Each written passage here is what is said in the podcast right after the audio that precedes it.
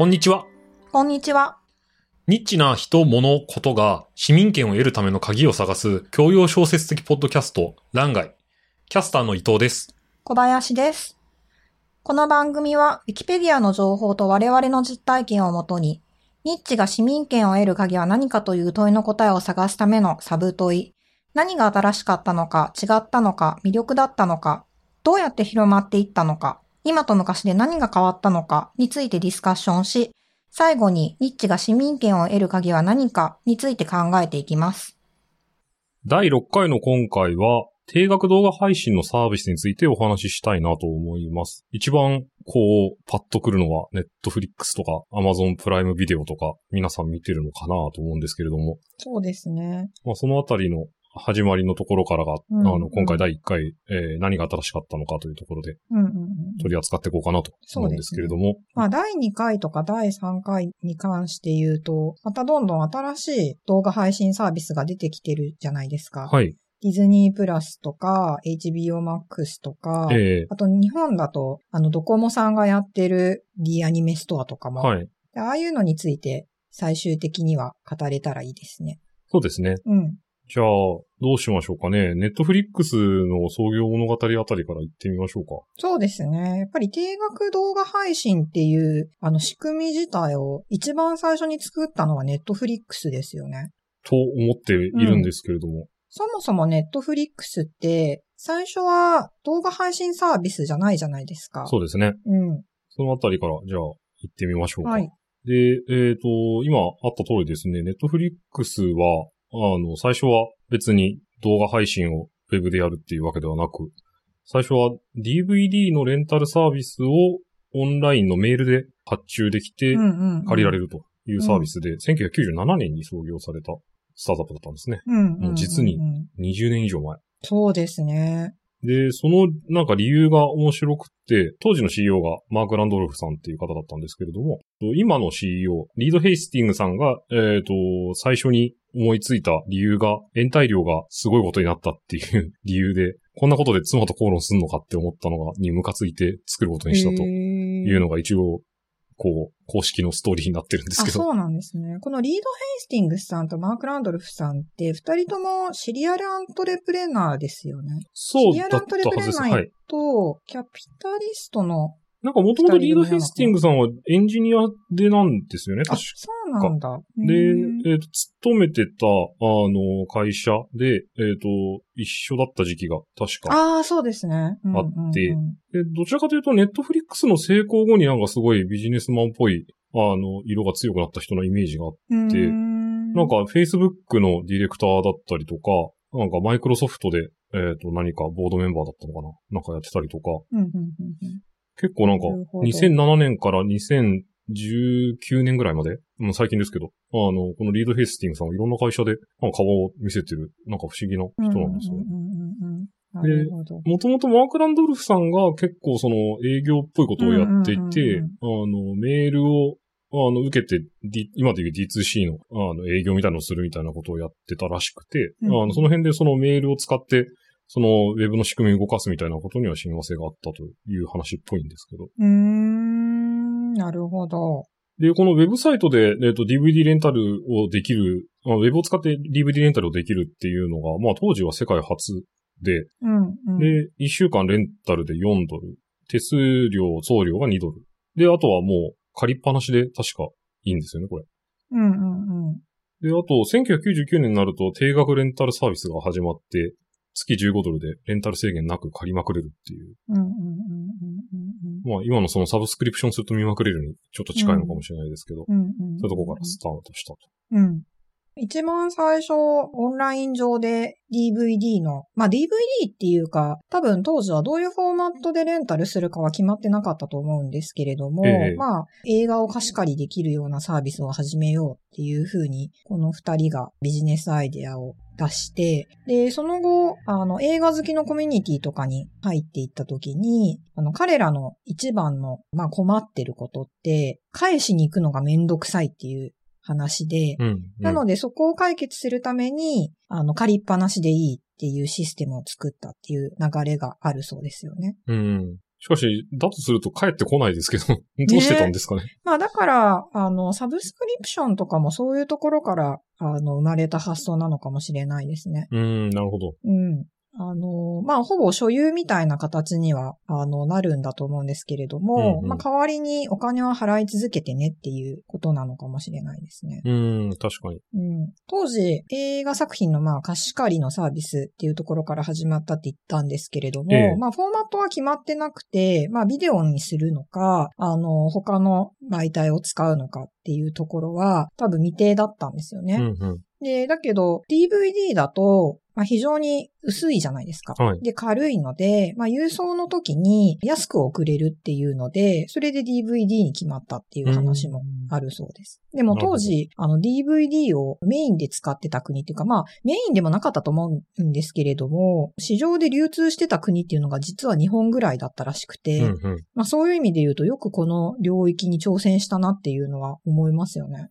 そうですね。うん。流通してなかったとするとみんなじゃあビデオプレイヤーも持ってなかった。そうそうそうそうまあ DVD プレイヤー持ってなかったってそう。そうそうそう。すごいよね。どうしてたんでしょうね。だから、もうスーパーニッチなターゲットに絞って、このサービスを開発したっていうことなんじゃないかなと思うんですけどね。そうですね。まあ、うん確かに、で、これが流行って、ここだったら簡単に見れるってなって、DVD プレイヤーなりなんなり買うって感じなんですかね。まあ、うんうん。確かに今でこそパソコンに光学ドライブってつかなくなりましたけど、うんパソコンだったら光学ドライブ多分当時はついてるのが一般的だった気もするし、うん。ソフトウェアを買えば見れたのかもしれないですね。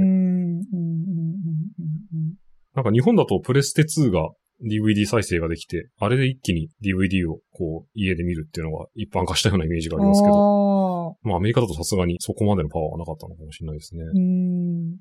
で、その後2007年からいよいよ動画配信が始まるんですけど、なんかそれまででレンタルサービスは終わりかと思いきや、今でもやってますし、2012年にキオスク型のレンタルサービスのレッドボックスというのが出てくるまではずっとレンタル業界でも1位だったんですよね。うん。あのーよく、なんかイノベーションとは何かみたいなことについて語るときに、はいこのネットフリックスの例って、あの、出てくるんですよね。ええで、それまで、あの、ブロックバスターっていう貸しビデオカセットテープ屋はい。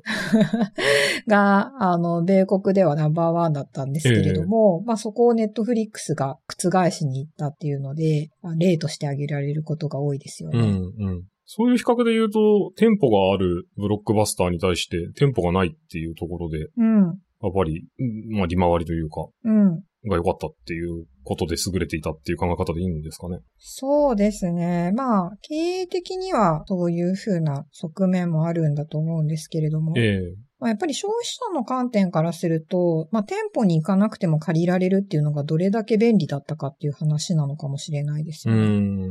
車文化のアメリカでもそうなんですね。なんか日本だとい行くのめんどくさいっていうのはありそうだけど。うん。まあでも、どうなんですかね。車に乗って借りに行く。ってことになると思めどくうんんですけど。さくないですか？まあ、ってことですよね。でも土曜の夜とかにちょっと映画見たいなみたいな時、まあ自宅で、あ、じゃあ、あの、ちょっとこれ借りてみようかなとかって、あの、毎週こう選んで、で、次の土曜の夜とかにこう、家に届いてるわけですよね。うん。まあそれって確かにすごい便利な気もする。確かに。うん。そうですね。うん。じゃあまあ、その、金銭的な部分というよりは課題を解決してた方で、このネットフリックスのレンタル業ってのはうまくいったっていうふうに考えればいいんですかね。うんうんうんうんしかし、ブロックバスターに売却しようとしていた時期もあるんですね。そうなんですよ。なんかブロックバスターに5000万ドルで売却しようとしてたタイミングがあって、うん。で、その頃、その2000年の初頭に実はもう会員評価でレコメンドするという機能が導入されていて、へー。これもなんかびっくりしたんですけど、てっきり私、うんうんうん動画の配信が始まった後だと思ってたんですけど、うんうんうん。これ2000年の初頭の話らしいんですが。で、ブロックバスターに5000万ドルでど売却しようとしたけど、断られてしまって、うんうんうんで、この頃だと会員数が60万人。うんうんうんまあ今だとなんか、もうよくわかんないですけど、なんか、ウィキペディア的にはこう、多いっていう論調っぽい書き方で書かれてました。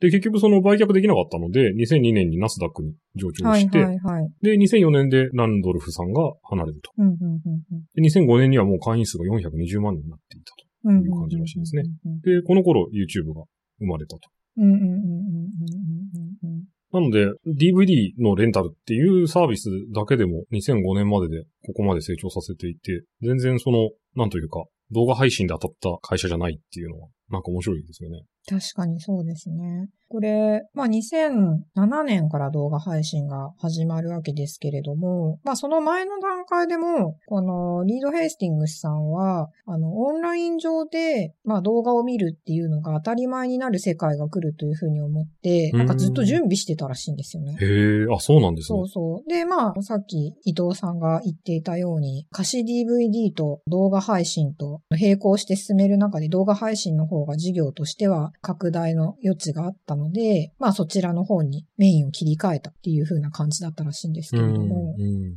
じゃあ、動画配信が2007年なんですけど、YouTube を見て準備したっていう、なんか、まあ微妙的なスタイルとは違ってずっと仕込んでたってことなんですね。まあどうですかね。まあ YouTube を見て、これは来ると思って、まあオンライン上で貸し借りできる、かつ視聴までできますっていう風うんなうん。ところのアイデアを思いついたのかもしれないですけれどもうん。、確かに。うん。こうやって考えてみると、まあ、ネットフリックスは最初は本当にこう、極めて限られた映画好きの人たちにフォーカスしたサービスだったんじゃないかなっていう感じがしますよね。そうですね。なんか別に大々的にこう、押し売りしてったって感じでもないでしょうし。うん。でもまあ、ブロックバスターはなんか惜しい買い物逃しましたね。そうですね。うん。ブロックバスターってアメリカ中に店舗持ってましたけど、い今はまだあるんでしたっけっていうぐらいの。ブロックバスターもう発散してませんでしたっけ？違うのかな？いや、確かにそうだったかもしれない。ちょっと、と調べますね。店舗数ほぼゼロじゃないですか。確か日本のブロックバスターはゲオに全部変わったんですよね。あ、そうなんだ。確かへえ。違ったらごめんなさい。そうですね。えっと、2013年に倒産してます。ああ、恐ろしいですね。2013年か。結構前なんですね。なるほど。なので、まあ、一応、うんどインターネット動画サービスに押されたということになってるんですけど、その、ブロックバスターがうん、なくなってしまった理由も。うん、うん。でもまあ、それよりは、この、なんだろう、その前の10年ぐらいでも、だいぶ、こう、インターネットとの親和性っていう観点で、うん。やられちゃってたってことなんでしょうね。うーん。何かブロックバスター自体の問題というのもあったのかもしれないですね。うん、経営。的な問題とか、事業的な問題とか。そうですね。うん。まあ、そこはちょっと、あの、ちゃんと見てみないとわからないですけど。ええ結局、えっ、と、数で言うと3000店舗が最大ではあったそうです。うーん。定額動画配信サービスの第1回、何が新しかったかの答えは、ネットフリックスの映画ファンの返却が面倒、店舗に毎回行かないと借りられないという課題に対して、サブスクリプション型で返さなくても良い、インターネット経由で借りられるという形で答えることで、インターネットを通じた手軽な映画レンタルを楽しめるという形を作ったというのが私たちの答えです。